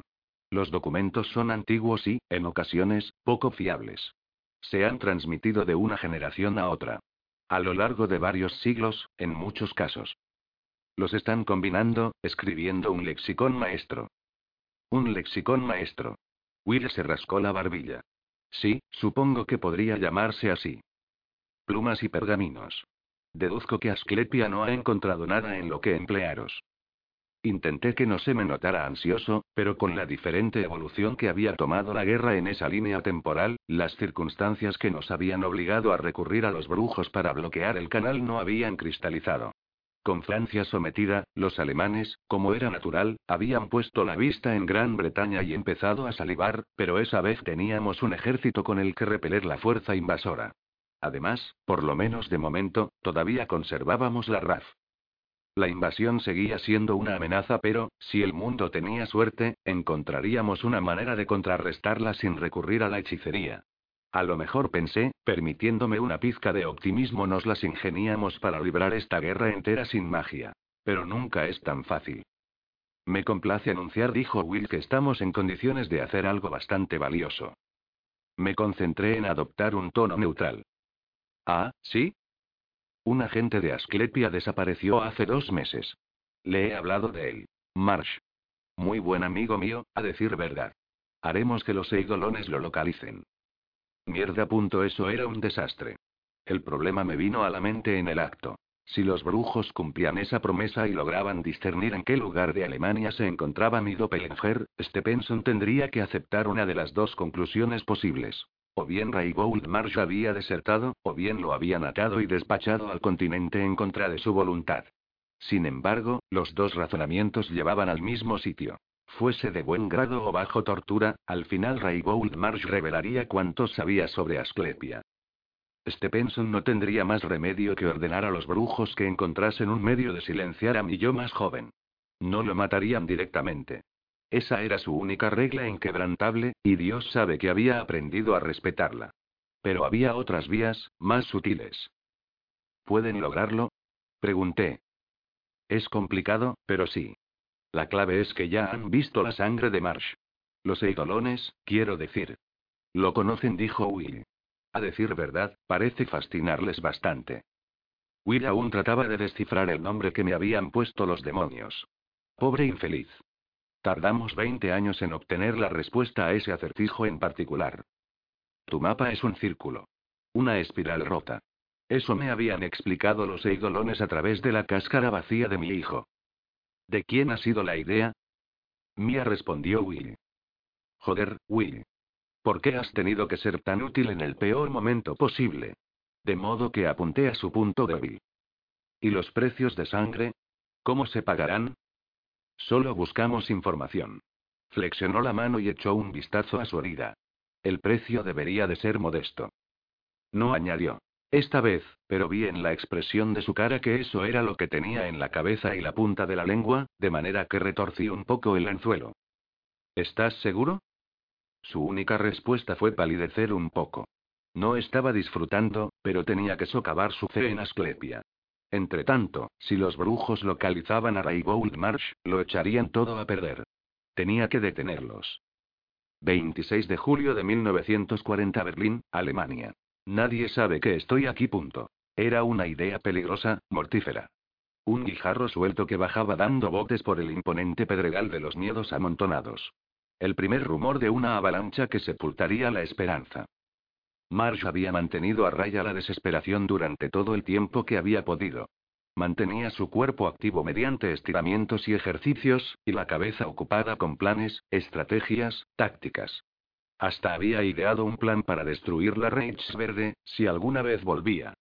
Sin embargo, después de casi siete semanas en una cárcel sin luz, durmiendo en el suelo frío y duro, empapado en el olor de sus propias funciones corporales, incapaz de cerrar los oídos a los gritos de los presos de las celdas contiguas, su determinación se había debilitado.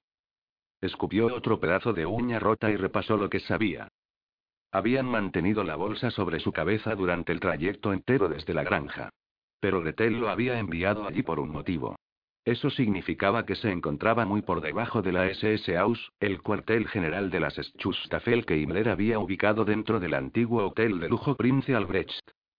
No podía haber muchas celdas ahí abajo. Las debían de reservar para los prisioneros de sumo interés para las SS. Lo había deducido por los gritos. Había pasado todos los días esperando su turno con los interrogadores, pero estos no habían llegado. Todavía no. Eran pacientes. Desgastaban su decisión antes de ponerle un dedo encima. Dejaban que el frío, la humedad y el hambre lo ablandaran. Lo sabía, con la parte de su cabeza que aún era capaz de evaluar la situación con objetividad. Sin embargo, esa parte se había atrofiado mientras el resto de él se pudría. Nadie sabe que estoy aquí. Punto. Pero si ella lo había enviado allí por los archivos de la Verde, ¿durante cuánto tiempo quería que esperase su oportunidad? Nada que no fuera un milagro le permitiría ocuparse de los archivos y salir de Berlín. Nadie en Gran Bretaña sabe que estoy aquí. Sí. Eso era cierto. Manifiestamente cierto. El capitán de corbeta Lidell Stewart no lo sabía. Will no lo sabía. Lorimer tampoco. Liv no lo sabía. Un puño de hielo le apretó el corazón. No podía respirar. Se le vino encima un pánico más pesado que una montaña, que le expulsó el aire de los pulmones. La culpa se agolpó en sus venas como ácido. Liv pasaría el resto de sus días preguntándose qué habría sido de su marido desaparecido. Agnes crecería sin haber conocido a su padre. Los aros de hierro del desespero le apretaban el pecho como tiras de lona mojada que se secaran y encogieran al sol. Buscó a ciegas algo firme, algo luminoso. Recordó la última mañana que había pasado con su esposa y su hija. Liv y él habían hecho juntos el desayuno. Una receta con huevo en polvo. No tenían tostadas. Pero se habían reído de la absurda y penosa dieta del racionamiento y se habían dado de comer uno al otro, recreándose en el hecho de estar juntos. Un único recuerdo resplandeciente, grabado en diamante y enmarcado en oro. Las lágrimas quemaron senderos en su cara. Decidió mantener ese desayuno firmemente en su memoria cuando por fin fueran a buscarlo. Haría de él su último pensamiento. 26 de julio de 1940 Cuartel General de Asclepia, Londres, Inglaterra. Nuestro cometido, dijo Will, es encontrar a Raybould Marsh. Los brujos estaban sentados con el mundo extendido a sus pies. La sangre de Will había manchado esos tablones del suelo, aunque en ese momento la mancha color óxido quedara oculta bajo un manto de mapas superpuestos. Varios representaban el continente con gran detalle. Irlanda y el Reino Unido recibían una atención parecida. Algo menos detallados eran los mapas del África Mediterránea y el oeste de la Unión Soviética. Lorimer les había traído un mapa de Norteamérica, que se había añadido al surtido para cubrir la remota posibilidad de que Marsh hubiera dicho la verdad, al informar a Leaf de que partía rumbo a Estados Unidos. También habían descolgado el mapa Mercator de la pared del despacho de Stephenson. Cada brujo sostenía una copia del lexicón maestro. Stephenson había insistido en estar presente. Observaba apoyado en la puerta cerrada, con aspecto lúgubre. Lorimer estaba ocupado en su taller. Will estaba de pie junto a una mesa baja, sobre la que había una aguja de bitácora. La brújula en suspensión tenía más de un siglo y, en los tiempos de Nelson, había adornado la cubierta de un buque de guerra de 104 cañones. En décadas más recientes, había decorado un pedestal delante del despacho del primer lord del almirantazgo, hasta que Stephenson la había liberado para, en sus palabras, fines relacionados con la seguridad de la corona. La bitácora en sí era una elevada cúpula de metal pulido, suave y redonda a excepción de un panel inclinado de cristal que dejaba ver la rosa de los vientos. Otra mesa, en el extremo opuesto de la habitación, contenía una mezcolanza de objetos. Un picaporte, una sartén de la cocina de Lorimer, una caja de clavos de 8 centímetros. Era lo mejor que habían podido conseguir en tan poco tiempo. El hierro puro escaseaba, ya que cada vez más objetos de ese material acababan en las fundiciones para fabricar armas y material para el esfuerzo bélico. Hasta las rejas ornamentales de los parques municipales habían desaparecido. En tiempos de Nelson, la brújula habría estado flanqueada por un par de esferas correctoras de hierro, que compensaban las desviaciones causadas por el hierro de los clavos empleados para construir el barco. Tantos años después, los objetos sueltos servirían para realinear la brújula tras la llegada del eidolon. Los brujos habían repasado los puntos esenciales y habían acordado el redactado de su petición. Will revisó brevemente la situación en lo relativo a Marsh. Después se frotó las manos. ¿Empezamos? Volví al almirantazgo vestido de civil. Un efecto secundario de las semanas que había pasado siguiendo a los brujos era que sabía más que suficiente para hacerme pasar por uno de ellos. Ya tenía el aspecto y la voz de esos viejos cabrones. Ese día llevaba una bolsa de viaje. Más que suficiente, siempre que Will no me viera. Ni Stephenson ni Lorimer, en realidad, ya que me reconocerían gracias a la descripción de nuestro encuentro en el parque. Claro que, si conocía a Stephenson, estaría con Will y los demás. Querría estar presente cuando los eidolones localizasen a mi doble. Lorimer, en cambio, no se acercaría a medio kilómetro de las negociaciones si podía evitarlo. Un tipo con suerte. Fui a la sala donde había aterrizado durante mi llegada. Los brujos estaban en la habitación de al lado. Cerré la puerta y dejé la bolsa de viaje sobre un archivador. Saqué de ella un vaso, lo apoyé en la pared y escuché. Las sílabas inhumanas del enoquiano se clavaban en la garganta de Will como abrojos. El chillido de las estrellas moribundas, el siseo y crujido de un planeta que se enfriaba, el trueno de la creación, el silencio perfecto de un universo sin vida y sin luz. El lenguaje primigenio rebotaba de un lado a otro de la habitación, cántico entrecruzado de siete voces distintas. Will se atrevió a mirar de reojo a este Penson. El viejo se había quedado rígido, con los ojos y los puños apretados mientras capeaba el asalto. Los brujos convergieron en una sola línea, un único ritmo. El remolino de lenguaje raspó la realidad hasta reducirla a un barniz fino cual piel de cebolla. Ahora dijo Pendenis. Al unísono, los brujos desplegaron sus navajas y se rajaron la palma de la mano. La sangre manó a borbotones. La pared se dobló, el suelo cantó. Tropecé. El vaso se hizo añicos a mis pies. Y se recompuso. Su eidolon había llegado. Una conciencia se filtró en la habitación, fluyendo de entre las rendijas en el tiempo y el espacio como un océano inmenso que se colara por las grietas finísimas de un dique. Llenó el mundo con la presencia aplastante de un intelecto sin límites ni edad. El pulso del universo palpitaba con malevolencia. El reloj se detuvo. Hizo un tic adelante, atrás y de lado. El tac siguió direcciones incognoscibles para las mentes humanas. La brújula dio un giro brusco y el suelo se desplazó bajo sus pies. El aire sabía a diamantes y narcisos, gangrena y luz estelar. En alguna parte, mil leones atrás, un cristal se rompió. Los eidolones eran manifestaciones inteligentes del universo malévolo. Los brujos de Asclepia habían conseguido atraer la atención de uno. Pendennis señaló a Will. Los otros guardaron silencio mientras el joven cogía la línea de Enoquiano transcrita con gran esfuerzo en una tarde larga y relida. Will había estado presente cuando los eidolones habían reparado en Mars por primera vez, y por tanto recaía en él la tarea de expresar el deseo de conocer su paradero. Se trabó dos veces, y cada error fue más cortante que un bocado de cristales rotos. Algo cálido y húmedo se rasgó en su garganta. Las últimas sílabas de su declaración supieron a hierro caliente y salado. El Eidolon respondió, un siglo o un milisegundo más tarde, asignando un precio de sangre a la petición de los humanos. Pendennis, Argreaves, Weber, Shapley, Witte y Grafton se dirigieron al Eidolon con un cántico colectivo, la llamada y respuesta de una negociación sobrenatural. Negativa, contraoferta, negativa, contra contraoferta, negativa. Will vio, con la parte de su cabeza que aún podía pensar de manera racional, cómo los expertos pugnaban por reducir el precio de sangre de un acto tan sencillo. De haber estado él solo, esa negociación habría costado mucho más que la punta de un dedo. ¿Qué pasaría cuando pidieran algo más que simple información? ¿Cuándo empezasen a librar una guerra? Acuerdo. Un solo mapa de sangre, pero nuevo y desconocido. Will le hizo una seña a este Penson. Tosió. Tiene que ver sangre nueva. El viejo, justo es decirlo, estiró el brazo sin dudas ni preguntas. Will alzó su navaja y dijo: Va a mirarle. Prepárese. No será agradable. Pinchó la punta del pulgar de este Penson. Una gota escarlata afloró a la piel. Will la absorbió con un pañuelo y después ofreció la sangre de John Stepenson al idolón. No podía entender el tira y afloja en enoquiano correspondiente a la negociación de un precio de sangre, pero supe que habían llegado a un acuerdo cuando sentí un desplazamiento de la atención del demonio.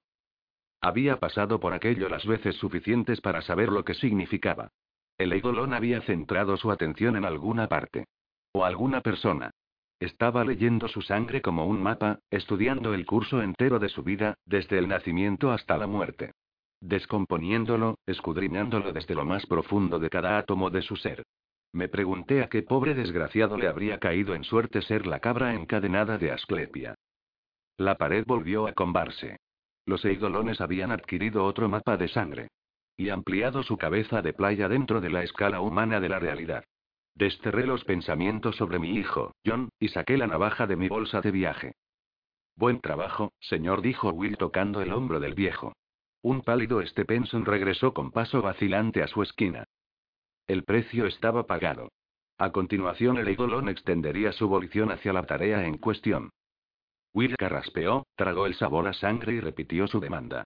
Una pausa, y entonces el universo dentro de esa minúscula habitación rugió una vez más con el lenguaje de la creación. Pendenis y Argreaves se miraron de reojo sorprendidos. Había oído esa secuencia de ruidos ultraterrenos con la frecuencia suficiente para reconocerla. Mi nombre. Mi etiqueta enoquiana. El Eidolon buscaba a Raybould Marsh. La brújula giró. Will preparó un puñado de clavos, pero el maldito trasto no paraba. El Eidolon habló demasiado deprisa para que lo comprendiera todo. Algo sobre una ruptura, sobre un reflejo, localidad, presencia. Dos mitades. Marsh se despertó de una sacudida. Presa del pánico, creyó que lo habían llevado a interrogar mientras dormía. Su pulso martilleaba en su garganta. Pero estaba solo. No, solo no. Había algo más allí. Algo ajeno. Algo que lo estudiaba de dentro a fuera. Ya había sentido eso una vez. Eran los primeros tentáculos de la atención de un idolón. Asclepia había acudido al rescate. Marsh se puso en pie trastabillando. Que Dios te bendiga, Will. Aquí estoy. Me corté y extendí la mano ensangrentada hacia la esfera de influencia del Eidolon. La rosa de los vientos se rajó. Está aquí, dijo el Eidolon. Está lejos. El Eidolon se retiró. La celda de Marsh volvió de sopetón al espejismo que era la realidad. Se quedó mareado, confuso. Muy bien. Lo había visto. Ahora que... El Eidolon me vio. El suelo bajo mis pies se inclinó como si la tierra se hubiera descabalgado de sus cimientos. Me llegó un olor a luz de estrellas y saboreé el crepitar refrescante de un universo primordial que no era el nuestro.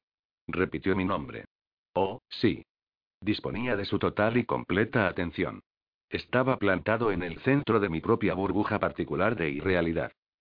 Apreté la venda de mi mano, recogí la bolsa de viaje y salí al pasillo. Pasé a toda prisa por delante de la habitación donde Willy y los demás se habían reunido. Sin embargo, después de eso, tomé la ruta larga que atravesaba los sectores más poblados y bulliciosos del almirantazgo. La atención del Eidolon me siguió. Y, como las mareas terrestres que acatan los tirones de la luna y el sol, la distorsión de la realidad fluyó a mi alrededor. Arg de aves, Pendenis y dos de los otros saltaron de sus asientos. Oh, no se lamentó Willy. Stepenson gritó por encima del caos. ¿Qué ha pasado? El Eidolon no se había retirado a los intersticios del universo. Simplemente, había desviado su atención a otra parte. No se va. Gritó Willy. Recorría trompicones los pasillos revestidos de madera, transportando la fascinación del Eidolon como un albatros. Dejaba a mi paso una estela de pánico. El mundo se ondulaba alrededor de mis pasos. El Eidolon mantuvo su manifestación en la escala humana del espacio y el tiempo, pero ya no estaba interesado en los brujos. La habitación regresó a la realidad, efímera y silenciosa como la llama de una vela. Hasta que Will oyó los gritos. Me siguió al exterior. Los centinelas se acurrucaron detrás de sus sacos terreros, con los ojos cerrados y las rodillas apretadas contra el pecho. Nadie recordaría haberme visto. Recordarían el contacto pasajero de algo, ajeno. Y desde el punto de vista de este Penson, daría la impresión de que los brujos habían perdido el control de un idolón y lo habían soltado a sus anchas en Londres. Su credibilidad acababa de recibir un torpedo bajo la línea de flotación. Estaba a medio camino de la estación de metro de Westminster cuando el Eidolon se retiró. Marsh esperó, contando los latidos en la oscuridad. No pasó nada. Cayó de rodillas. Vuelve lloró. Por favor. Pero el Eidolon no volvió. Lo abandonó, tal y como había hecho Gretel, en las mazmorras de las SS.